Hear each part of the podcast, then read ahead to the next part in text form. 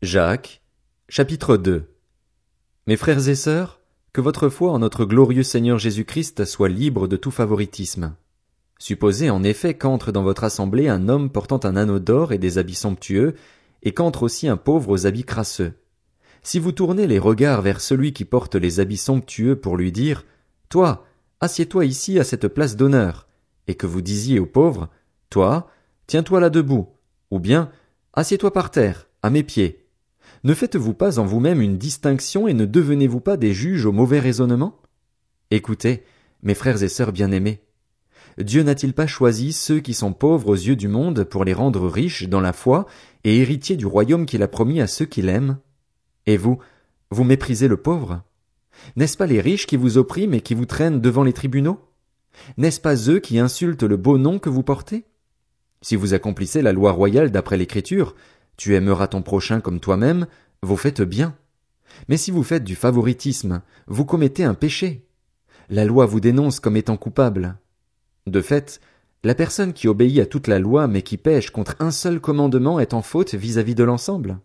En effet, celui qui a dit Tu ne commettras pas d'adultère a aussi dit Tu ne commettras pas de meurtre. Si tu ne commets pas d'adultère mais que tu commets un meurtre, tu es coupable d'infraction à la loi. Parlez et agissez comme des personnes appelées à être jugées par une loi de liberté, car le jugement est sans compassion pour qui n'a pas fait preuve de compassion. La compassion triomphe du jugement. Mes frères et sœurs, que sert-il à quelqu'un de dire qu'il a la foi s'il n'a pas les œuvres? Cette foi peut-elle le sauver? Si un frère ou une sœur sont nus et manquent de la nourriture de chaque jour, et que l'un de vous leur dise Partez en paix, mettez-vous au chaud et rassasiez-vous, sans pourvoir à leurs besoins physiques, à quoi cela sert-il? Il en va de même pour la foi. Si elle ne produit pas d'œuvre, elle est morte en elle-même.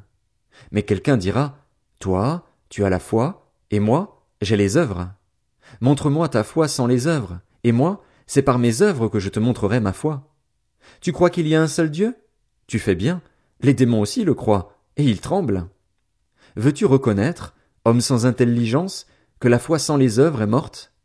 Notre ancêtre Abraham n'a-t-il pas été considéré comme juste sur la base de ses actes lorsqu'il a offert son fils Isaac sur l'autel? Tu vois bien que sa foi agissait avec ses œuvres et que par les œuvres sa foi a été menée à la perfection. Ainsi s'est accompli ce que dit l'Écriture. Abraham eut confiance en Dieu et cela lui fut compté comme justice. Et il a été appelé ami de Dieu.